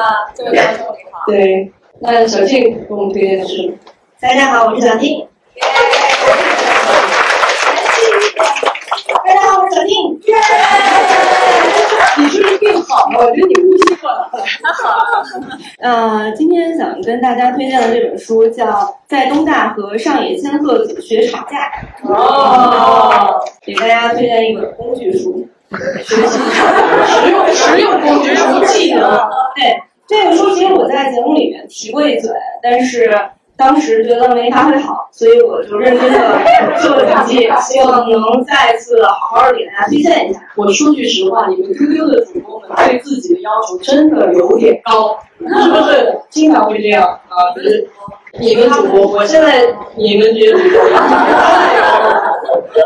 来，小静，请。这本书的作者叫姚洋子，他是八四年出道的一个艺人和作家。他一九九七年开始在东京大学和上野千鹤子学习女性主义，然后在两千年写了这本书。他后来又写过十几本书，但是这本书是最有名的，也是销量最好的一本。这本书是今年才被引进到中国的，但是你看的时候完全没有那种过时的感觉。这不得不说，也是某种悲哀。然后我总结了一下推荐它的原因，第一个原因就是你可以从这里边学到一些吵架的技巧，啊，尤其是对于女性来说。那我们女性为什么要学吵架的技巧呢？因为世界上是不存在能够包容女性发言的善意空间的。嗯，这个姚洋子她到东京大学的时候有一个很惊讶的一个体会，就是她觉得这里的人为什么都这么好。就是在女性侃侃而谈的时候，她们都在静静的听着，在一些私下的聚会里，不会有一些咸猪手的行为，就这种就已经让她感觉到非常惊讶了。但是我们可以看看东大是一个什么样的地方呢？东大是不是就对女生非常好呢？呃，因为这本书是两千年写的，所以它里面的数据是一九九六年的。一九九六年的东大博士里，女性占百分之二十一点九，但是导师的女性比例就只有百分之六点六。那现在已经过去这么多年，我们是不是现在可能有一样的一个情况？然后大家可能都知道，上野千鹤子她在二零一九年的四月，在那个东京大学的开学典礼上做了一个很有名的演讲。这里面有一些新的数据，他说东京大学女学生就是本科比例是百分之二十，研究生比例是百分之二十五，博士是百分之三十点七，然后助教的女性比例是百分之十八点二，准教授是百分之十一点六，教授是百分之七点八。因为刚才说书里提到的1996年的导师数据是六点六，那后来的这个上野千鹤子提供的这个新的数据似乎是高了一点点，但是实际上教授的比例还是比国会议员的女性比例还要低。然后他们的学部长和研究科长，也就是领导职里面，十五个人里面有一名是女性，然后历任校长还没有出现过女性。在他的这个开学典礼的演讲里面，还提到了一个事件，就是东京医科大学入学考试黑箱事件。这个二零一八年，东京医科大学要迎来它的建校一百周年。大家可以想象，一个医科大学一百周年是一个多么有历史，然后应该是大家感觉应该是能够公正的对待女性的这么一个学校。但实际上呢，当时读卖新闻就爆出，东京医科大学会扣除所有报考该校的女生的分数。以控制女性的合格率。然后老师在节目现场，我就开始骂人。看见没有？是这种时候，我是骂的。然后，然后这个时候，那个文科省就针对全国，就日本全国的所有的医科大学都进行了调查，结果发现这个事情是普遍存在的。在所有别的科目里面，女生跟男生的这个比例就没有那么悬殊，但是只有在医科上面。男学生的合格率是女生的一点二倍。姚洋子她感受到很舒服的一个这样的一个学术的一个氛围里，实际上其实就是这么的，就是数字你能够看出来就是这么的严重。然后唯一有一点点欣慰的就是东京医科大学后来是为这一百多名女生恢复了成绩，也迎来了一百年来的第一位女性校长。但是事情的改变就是非常非常困难，就是现状就是这个样子的。所以，当我们作为女生想要去说话的时候，我们是需要一些技巧的。对，我们不能够只讲道理、摆逻辑，因为有的时候是没有用的。我们需要一些狂放的东西。对。然后，呃，推荐这本书的第二个理由就是，它可以回答一个问题，就是我们为什么要去了解女性主义？我觉得这个里面说到的有些东西让我觉得很醍醐灌顶。他是说，其实是你去了解女性主义的话，你相当于是学习了另外一门语言。对，而语言是可以让我们认知世界、体验现实的，因为世界是由语言构成的，所以语言也能够改变世界。实际上，这个就跟汤运刚才推荐的那本书也是有点类似的，就是当女性去书写历史的时候，她可能会是另外一种角度。一直以来，我们都能听到很多呃性侵犯和性骚扰的一些事件。我们之前在一些文本里，在一些文学作品里，也能够看到很多非常罗曼蒂克的爱情故事。但是如果你把话筒交给当事人这个女生的话，她可能是完全的另一套的话语体系，另一套的故事。没错。这次到今年，为什么我们会觉得不太一样？是女生可以发声了，然后女生她站出来说：“我的感受是怎样怎样的，我不是你交往过的几个前女友之一，你是确确实实的对我实施了一些骚扰。”这个时候我们才发现，哦，原来这个事情是如此轻易的可以被呃男性的话语体系给浪漫化。我想说有一个例子，就是日本的 MeToo 事件里面有一个重要的事件，就是伊藤沙织她被侵犯的一个事件。她是东京广播电台的一个记者，她当时想去华盛顿工作，然后就被驻华盛顿的这个局长山口敬之在一个饭局里灌醉以后性侵了。然后在伊藤沙织的一个采访里，我觉得大家可能都知道这个事情，就是当他被性侵的时候，他希望对方能够停止，但是他就会发现日语里没有一个妥当的语言能够表达他的愤怒。嗯，就日语的话，这句话是亚美テ大赛，或者是亚美テ，大家可能就会觉得，他就说，如果我用日语叫他停下来，这听下来，这听上去更像是在取悦他。所以我选择用英语咒骂他。然后在呃这本书里还有一个例子，姚洋子在上这个课的时候，他发现他的同学里面有一个六十一岁的阿姨，就是一看就是家庭主妇，就不是那种好像很学术啊或者是很很先锋的人士。他就觉得很奇怪，为什么这个阿姨会出现在这里？他就在这个东大的这个教室里有一点格格不入的感觉。但他就静静的观察，就发现这个阿姨就总来。然后有一次，他就去问这个阿姨：“你为什么要来听这个课？”然后阿姨就说：“如果我早一点了解女性主义的话，我的一生可能就不会被白白浪费了。”这种白白浪费的感觉，他要如何去表达呢？他其实需要一些语言的。当他在生活中感受到一些不舒适的时候，他可能没有都没有办法说出自己的这种感觉。就当我们需要一些学习，学到一些知识，掌握更多语言的时候，然后我们才能够去更多的描述我们自己，描述这个世界。就是哪怕你不是说是想要去做出一些反抗，你只是说想要去了解你自己，其实你多学一门语言都是更好的。我举一个例子，就是日语有一个词叫“喜梦梦妹”，就不是一个很常见的词，它写作冬云，它形容的是夜晚。即将迎来黎黎明的时候，东边的天空上的云朵。如果你不了解这个词，你是很难去注意到那个云朵的。但是今天大家听到我说这个词，了解了这个“风云”这个词之后，当某一天，然后你看到黎明到来的时候，天边东边天空的云朵的时候，你可能就心里面就会动一下。当你学习女性主义，学习了更多的语言的时候，你的生活可能。不会有那么多改变，但是这个生活中经历的还是日常这一切的你改变了，你的心里边有更多的波动了。我觉得最差最差能到这一步，也是有效的。嗯，说得好。嗯。然后然后再说一个啊简短的推荐，就是人活着需要钱和话语权，如果没有，就只能屈服于别人的支配。就是教你怎么赚钱的书有很多，这本书教你怎么争取话语权。好，好。我那个本来以为丢丢的听众会大部分都是女生，所以这本书其实我是准备推荐给女生的，就是在座的更多男性听众，就如果抽书抽到男生的话，也推荐你看一看。然后看完了以后，我还是推荐你把它送给身边的女孩子们。嗯，好的好的，那我们是我在有机会送给大家。那我们今天主播的推荐就是。就就到这里。那接下来其实现在就是到呃你们报名荐书的朋友，今天带了书，如果想要起来讲一讲你对这个喜欢这本书，想要推荐，那就可以来发言。好，积极啊！来，请那个给我一个话，呃，也可以先简单的介绍一下自己。啊，大家好，我叫那个文。博文，你好，你文。哦。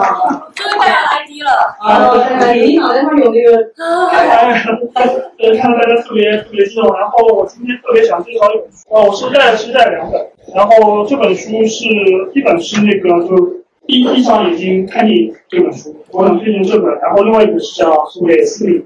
哦，哦，我我我先介绍第一个吧，先介绍第一个，然后这本书其实是我在那个疫情期间，我在上海封控的时候那段时间看的，然后那段时间就比较比较抑郁嘛，然后从上海过来的吗？对。哦，谢谢你对我的支持。对，然后那个时候就是每天早上就会看电影，然后下午就看书，然后晚上就打游戏，就这么一个流程。但是那个时候就是呃，就看到这本书的时候，呃，就会特别特别震撼，因为我感觉就像是在逃离现实世界里。然后我看这本书是这样子的，就是说我叫古文嘛，所以我就先看了里面那篇《谍影重重》的介绍。然后它里面就刚开始就介绍了一些那个什么詹姆斯旺德，呃，詹詹姆斯旺德他那个神格和那个电影重重杰森波恩的那个人格的问题。然后我就看完之后，我就讲讲的好对啊，就跟我想法一模一样。然后其实看到后面，其实他还介绍一些我平时没有注意到的，因为他我这里面有个情节，就是在第三部的时候，第三部的时候他们有在上架在里面追逐。然后其实，在追逐的时候，他用了书里有介绍，它里面有用了一些这种什么变焦的电影拍摄手法。嗯。还有他说里面会把音乐就是特别紧张式的音乐突然突然暂停，因为暂停的时候会听到人这个呼吸啊，那个就就加强那个刺激感，所以那个是我没有注意到的。另外，他这本书里面还介绍了《指环王》，《指环王》就特别介绍了一篇，说是那个鲁姆他那个怎么拍摄的，然后说是那个其实那个叫叫叫什么？安迪色计啊，对对对对，他是那个那个叫什么技术来着？穿一起交换的。动啊，对对对对，那个那个那个。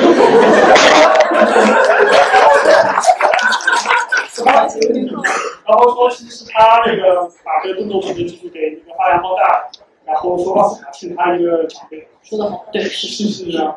所以呃，然后另外他还介绍说那个《小霸王》其实是一个呃古典英雄主义，就是和现代英雄主义不一样，它不像那个呃复仇者联盟什么就是像雷神之锤什么一扫一大片那种，他们就是靠一些冷兵器，然后其实是靠团队作战，然后有不同的种族去去消灭邪恶。嗯，就是我就想就推荐大家这本书。好的，好，谢谢。那那个对那个你再简单介绍两句呗。呃，对对对，四零这这种就是想，这是一个就是呃英文原版那个豪华版那个精华版。哇！配不上这本书，就是这要不就谢谢谢谢谢谢。你用精灵语。感谢。非常感谢，然后推荐你读一下中文。好的好的好的。东方安利。嗯，Alice，太激动了。Alicia Luna of Diego，愿星光照耀你的前程。好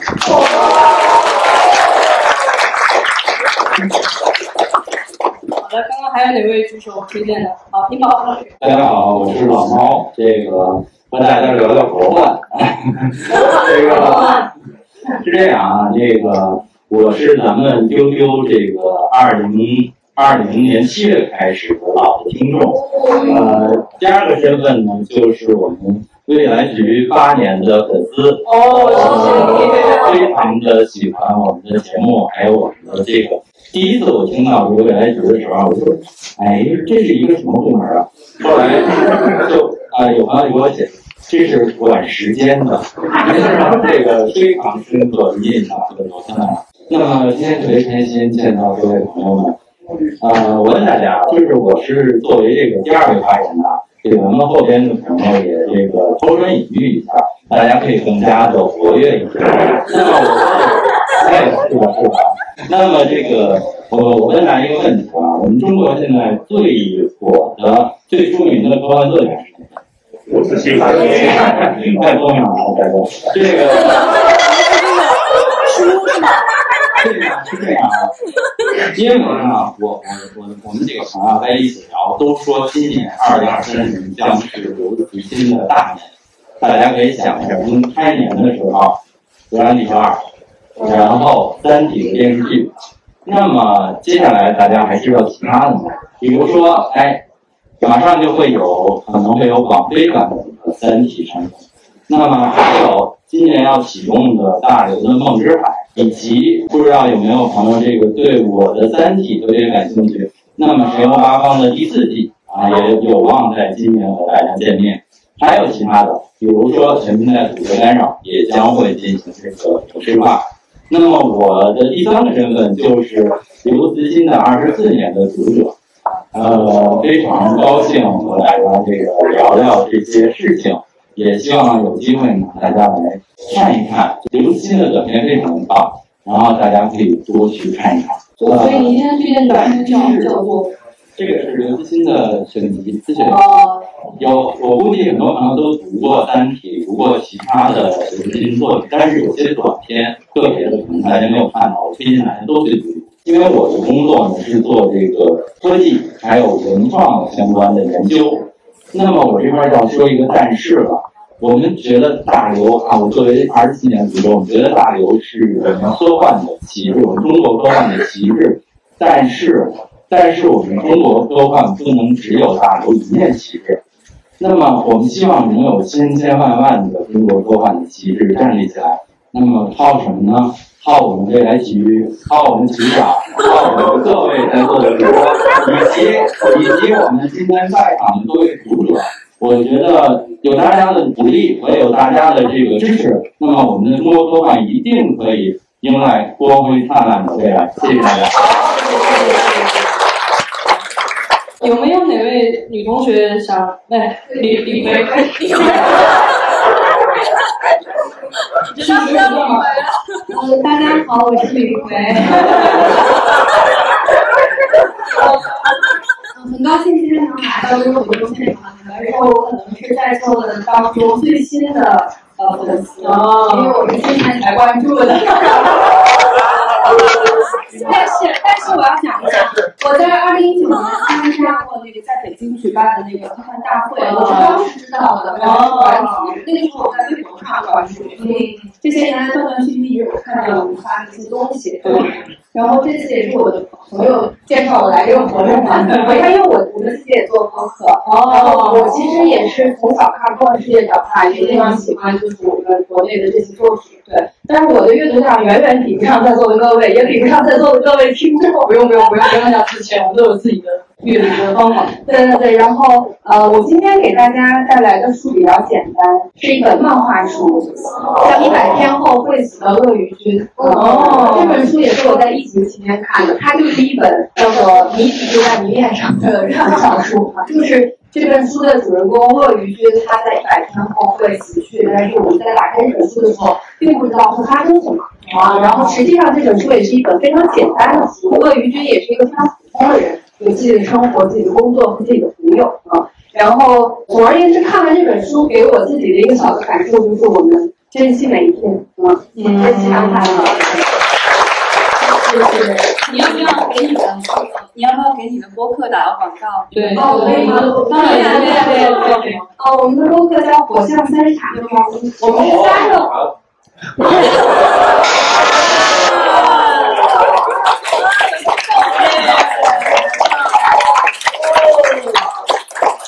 对，我们难怪你会把他认成李逵，你果然是一个火象的傻傻。这名字好棒啊！我们是三个火象星座的好朋友，真的，也是三个女生，明白？对，所以今天关注到那个我们这个。好的好的，对我我也很喜欢女孩子做的剧。对对对，我们还支持女性多多的做播客，以各种你们可以的方式来说话来发声啊。然后我我再多说一句，就是我们当时也做过一个《三体》的非常详细的节目，做了五期，当时也对小宇宙做了一些小点，有看到我们。对对对，谢谢大家。对对对。好的好的，那还还有哎，我想补充一个，就是就是我就补充一句，哎，等我一下，等我，也真的就是想说，就是不不需要觉得说没有看过多少科幻或者这样，我们其实都是非常希望大家愿意去分享自己的东西。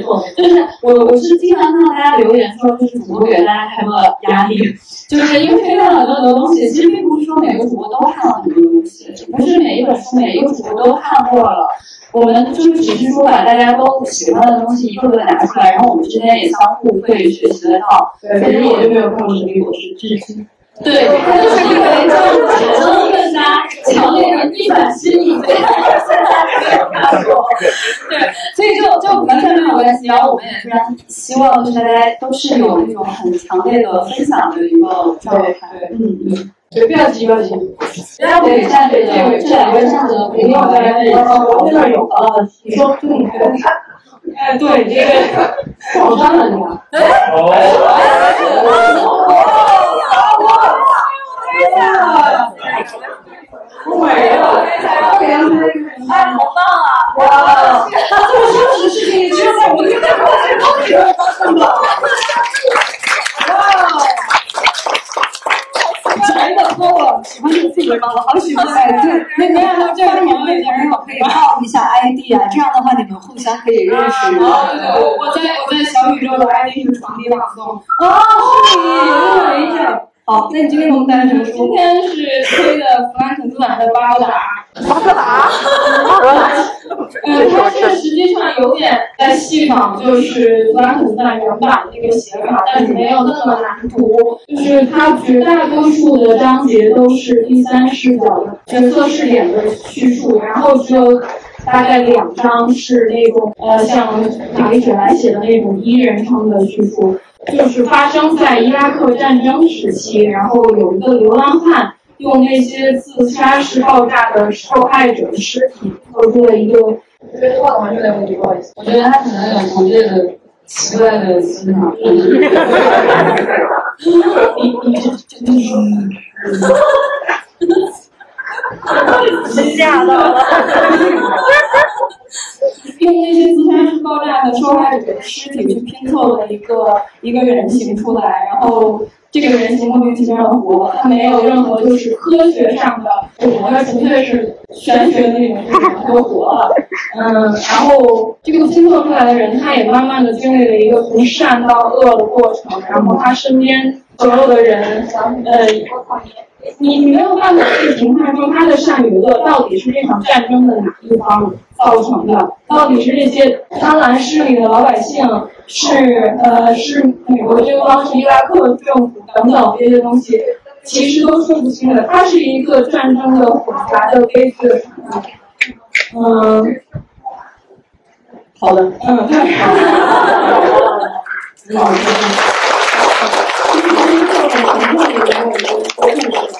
那我觉得这也是说明科幻这个母题在当下的这种现实的意义啊，和可以给到人重新思考的一种空间啊。那呃，等一下我问一下，我我我们是不是要还要发号码牌？然后呃，好的好的。放生都不用说嘛。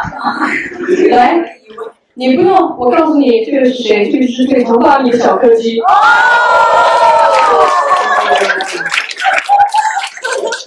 这我是没听众。不要有压力，不要有压力。大家好，我是腿上八米小跟内，就是我要现场可来的对丢丢的喜欢，真的很喜欢你们。我今天带来了两本书，一本叫《星球大战如何征服全宇宙》，所以我就专门去买了一个星战的衣服，这样就是为了体会一下。这本书讲述的是，我看见这本书的名字的时候，就觉得一种从心底油然而生的那种自豪感。好宅呀！新换粉丝的对就好像这个征服全宇宙也有我的。一 定 有这所以，所以我就把它放在了我书架最明显的位置，然后每次路过的时候都很开心，就觉得自己好像踩着那个星战的地点就就过去了。所以就说，如果谁抄到这本抽到这本书，一定要把它放在显眼的位置。哦，听见了吗？嗯。还有一本是这本书跟科幻没什么关系的，叫《也许你该找个人聊聊》。呃，它是关于心理方面的书，就觉得如果希望大家可以开心的看科幻。这本书讲这个，你这是我觉得有点酷。这本书讲述的是一个心理咨询师，呃，跟他的来访者还有他自己的心理咨询师事情。他这本书讲述的就是不是说讲道理，然后也不是说跟你讲他自己觉得呃很枯燥的东西，他是以心理咨询师的视角记录了他跟来访者的故事，还有他自己的一些呃不可就是自己不想面对的东西，因为他自己本身就是心理咨询师嘛，但其实他自己也有一些问题。就是我刚开始看这本书的时候，其实就是有一些有点讨厌你的一个来访者，因为他呃特别的无理，然后没有礼貌，还特别的暴躁，还背着家里人来来来这个心理咨询。呃，但是就是说这个咨询师的他的想法就是说每个人都有自己的可爱之处，然后我就花了大概一个月的时间把这本书看完，然后到最后的时候我发现，呃，随着这个地震师的耐心的，还有说出优点的，跟这个这个我觉得讨厌的人去跟他接触，去跟他聊，就发现这个人真的是非常可爱，而且很感动。所以我就觉得，其实真的每个人都有自己的可爱之处，不要说去片面的看起来任何人。嗯，呃，你要是跟他真实的接触，你要跟他聊一聊，你要去跟他多相处一些，你才能知道这个人到底是什么样子的。还有就是说，可能现在大多数人都会有一些面对困境啊，然后不开心的时候，就说大家都可以找别人聊一聊，找你的朋友聊一聊，然后如果真的没有朋友的话，就跟丢丢聊一聊。我我我给你接了，对不对？您您再说一遍。如果如果没有人跟我聊，就请找丢丢来。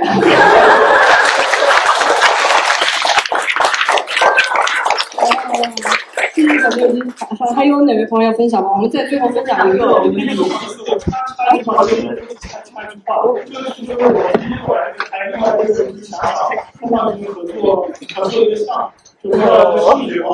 第一回来就开另外一个想法，通过一个合作合作一个项目，就是在视觉方面。所以讲的就是公主的你一会儿跟我们那个稍微啊，先语一下小浪花。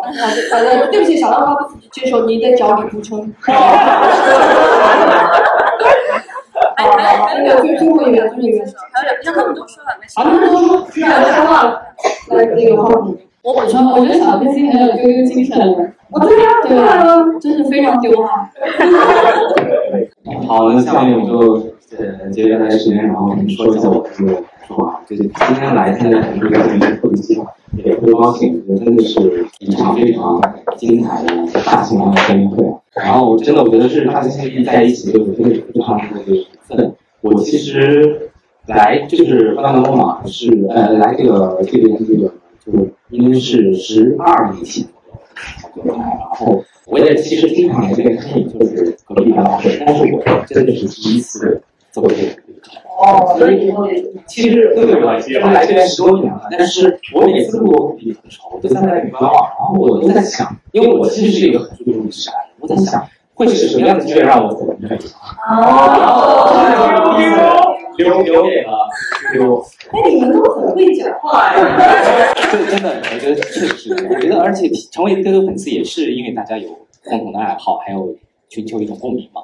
然后像我们说到那个花墙，我就特别有感受，因为我每天是骑自行车通勤上班。嗯。然后那天在我可能这个时候，我正在拖着那个路骑着自行车上班，因为我上班基本上都是在平时，平常没有多余的时间，就是骑车的时候也在那边听播，然后也特别时间。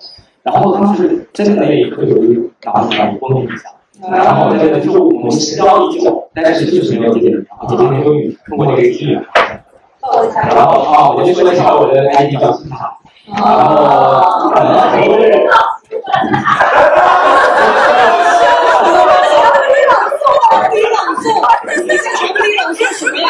然后这个 ID 可能就是很多喜欢科幻的人都会用，然后我觉得。在我们丢丢的很多群里面也有撞撞名的这个朋友，但是我感觉可能没有人比我更适合这个 ID。真的，一点不好，你是丢丢认证的星辰大海。因为我就想说一下我这个 ID 的来由啊，就是我曾经是名海军战士，然后我在当时我在东海参军服役啊，也是大学期间从海边入伍，然后去了参军，哦这样，然后当时我是首党。我手那个马是，就是东海市的小的。然后，因为我们当时服役就是要求在不允许手机，不允许伤害，对。所以当时有个也算是有一种机缘吧。然后我们岛上我们连队是有个地方远见的图书室，就是那个图书室被我扒开。然后 当时就是在一个海岛，说实话就是有一点那种在世界的东西互发那种感觉，就是整个四面全都是海，一大陆是区别，就是是一个非常有味道，然后又不能使用手机，不能上网，然后自己内心其实当时真的就是内心的可能可能更多于身体上的呃煎熬，所以当时一个重要的这个呃我自己的兴趣爱好就看出来，然后在我们图书室里面。就是各种书都有，因为地方远见的，就是各各种各样都有。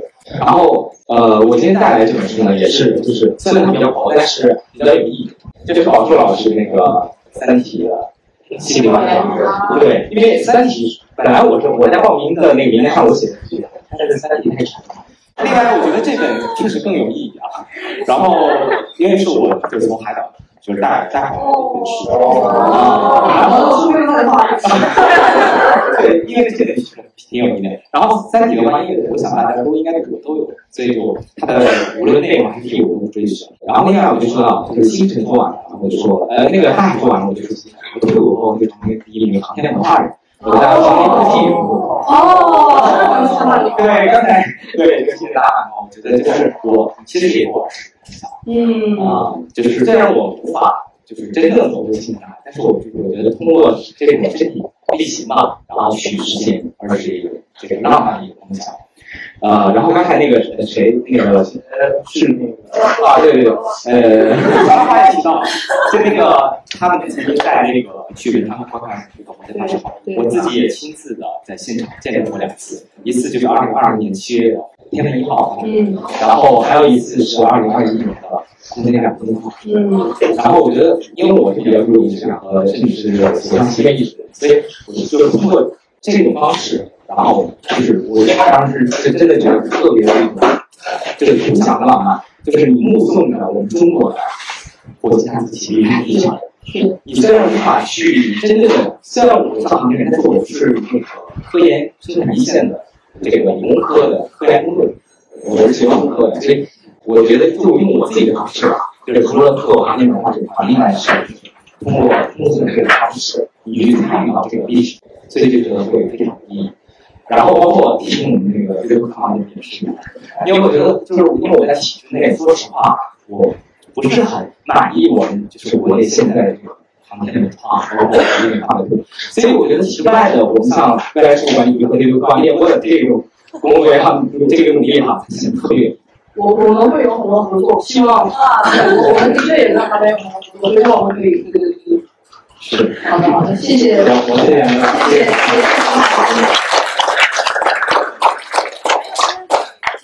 谢。我记得你。我我是一个丢丢的新粉，我回去会好好听节目的。你真没听过呀？没听过。你听什么来？我来听，要不要听这个节目？在这之前他都没见过。哦，这样啊，你你天哪！我们是地推活动了，就 是对象。那个上面有个马啊，小的马，小马。好的好的，我知道。呃，我在这边想到一个问题，就是为什么船长变化那么大？啊？你见你见过？对，因为在他是他是科幻圈老粉了。哦。科幻大会啥他都去。你什么时候见的？呃，在一个那个时间线还没有变动的时间，二零一九年，在同一个地点，就在这里。在这儿。哦。哦，有韩松老师，对，韩松老师。哦。没没有什么变化，我以为你不是在我们的那个科幻大会上，然后我就穿着白 T 那个样子。今天是为了配合这本书，然后对啊，穿的那个设备。你们想配什么啊，这里有书我就想？书非常简单，因为光是旧书，所以我就加了一本。我真的是呃，比大家年龄都大，是一一本七一年的书，一九七一年的书，叫叫人类在人类在自然界的位置。好，作者是谁？呃，霍胥。对。对。呃，是一本科普书，然后就不赘述。其实我还准备了备份。准备了另外一本书，可以二选一。然后这本书呢是。哇。嗯。呃。名字名字我就不说了，然后这本书它是一个名字叫《融化我的眼泪》。谢谢。然后它是一个那个签名本，然后是跟左边呃吴云老师，然后还另外介绍过的一个签名本和星河老师，然后哦，还有星河老师，对对对，在后面。然后我没找到译者，然后所以就没有签译者那个。然后如果你们谁找到，嗯，可以支持一下。然后大概就是这样。没错，一本很好的书。好的，谢谢，谢谢。好，好。那今天的丢丢科幻联播特别线下见面会之五月的最后一个周末，和我们丢丢怪物一起读书和灌输，终于圆满结束啊！好，谢谢大家。然后我们现在来听工人口令，来做一个大合影，超级大合影。摄影师，我们怎么？没有这个牌的可以找我们要，没有序号的送给大家。对对对，送给大家，大家如果喜欢这牌的话，可以留着。对对对，这个我们出来这个纸是很妖艳啊，对，大家可以留意。对，我们这样吧，呃，出来太难了，这样大家现在可以的情况下，尽量都到前面来，然后我们转过来，转过来。是这样，这样，这样，这样，你你过来，你过来。这个有没有人拿？对，他没有拿到原盒的，如果喜欢的话也可以拿。好，我们再集一集啊！来，大家来集一集。谁谁来继续？来来来，那个那个谁，那个思敏，我们挤挤过来，挤挤过来点。来来来，思敏坐在这儿，然后然后然后哎，安豆仔坐那儿，哎，好这样好。大家如果不介意的话，可以坐在地上。那个大家不介意的话，就往地上蹲一蹲或者坐一坐，我们尽量挤一挤。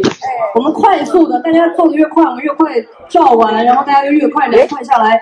哇，这边前排男生都好高啊！呃，对对对，男性女性，大家大家都坐一坐，坐一坐蹲一蹲，坐一坐蹲一蹲，对对对，坐一坐蹲一蹲，能坐就坐，能蹲就蹲，好，尽量。这个牌儿可能放不了了，这个牌儿先不要了，我们我们一会儿再去外面。这个牌儿可以出去合影，我们先在里面合影合合影完毕。如果大家一会儿想去外面，我们再去外边好吧？理亏。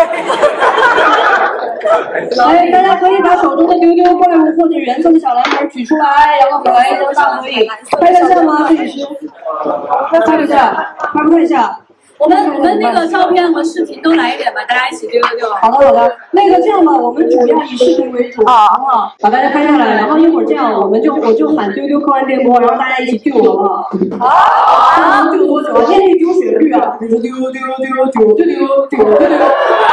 来吧，好不好？来来来，摄影师来准备好啊，我们拍一条有所有人一起的视频，好吗？来，三二一，开始丢丢科幻电波。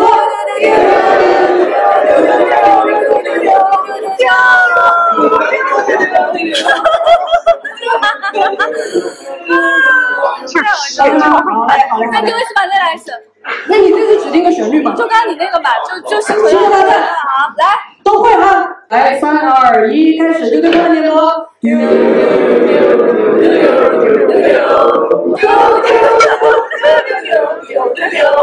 谢